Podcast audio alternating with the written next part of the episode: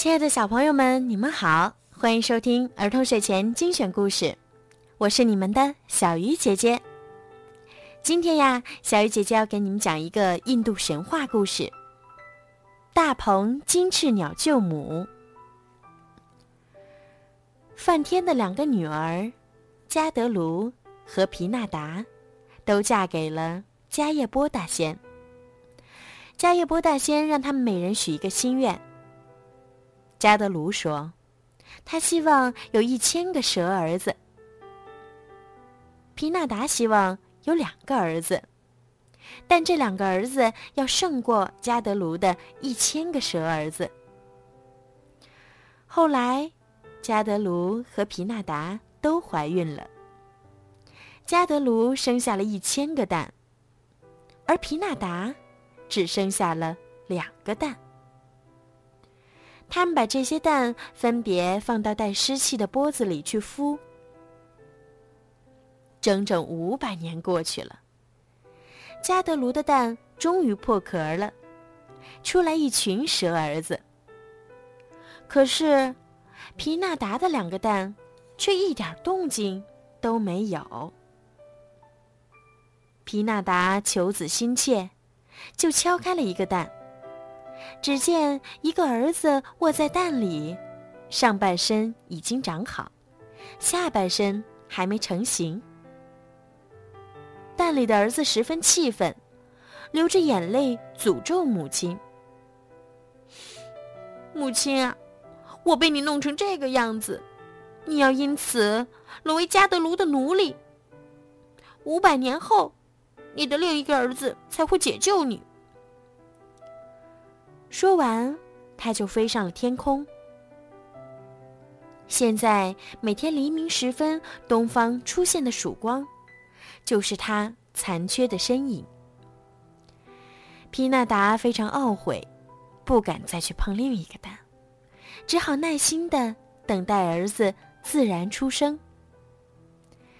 一天，加德卢和皮纳达一起聊天，突然看见一匹神马。飞奔而过。皮纳达说：“啊，好漂亮的白马。”加德卢却说：“不，那匹马全身是白色的，尾巴却是黑色的。”于是他们打了个赌，输的一方要给赢的一方做奴隶。加德卢回去后。叫他的蛇儿子变成一簇乌黑的毛，附到神马的尾巴上去。结果，皮纳达输了，成了加德卢的奴隶。五百年后的一天，皮纳达的另一个儿子长成了。只听震天动地的一声响，蛋壳炸开，一只金光灿灿的大鹏金翅鸟破壳而出。顷刻间变得硕大无比。皮纳达正沉浸在无比的喜悦中。加德鲁把他唤去了，吩咐他说：“你背我去龙蛇居住的快乐岛玩。”皮纳达不敢违抗，弯腰背起加德鲁，又叫大鹏金翅鸟背着加德鲁的蛇儿子们飞到了快乐岛。不久，众蛇子又对大鹏金翅鸟吆喝起来：“喂，这里我们已经玩够了，你再背我们到别的岛上去。”大鹏金翅鸟很不高兴，问母亲为什么要听从蛇的吩咐。皮纳达就把自己和加德鲁打赌的事儿告诉了儿子。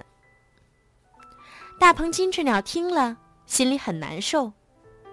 他问那些蛇子们：“你们要什么条件，才能让我母亲摆脱奴隶的身份？”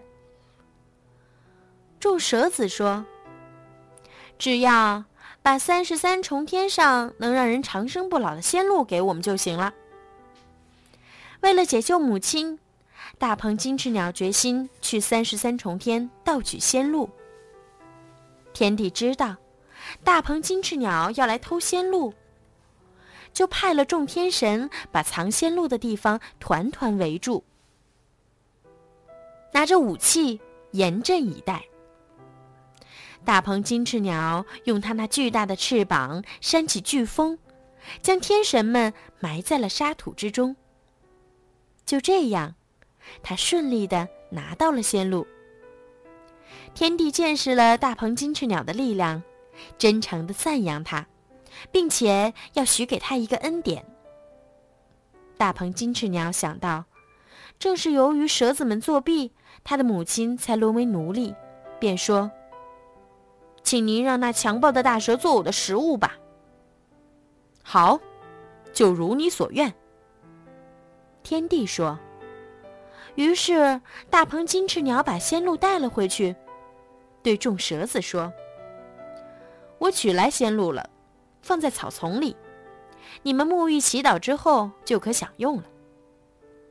你们的要求我已经做到，那么从现在开始，我的母亲就不再是奴隶了。”众蛇子同意了，他们赶快去沐浴。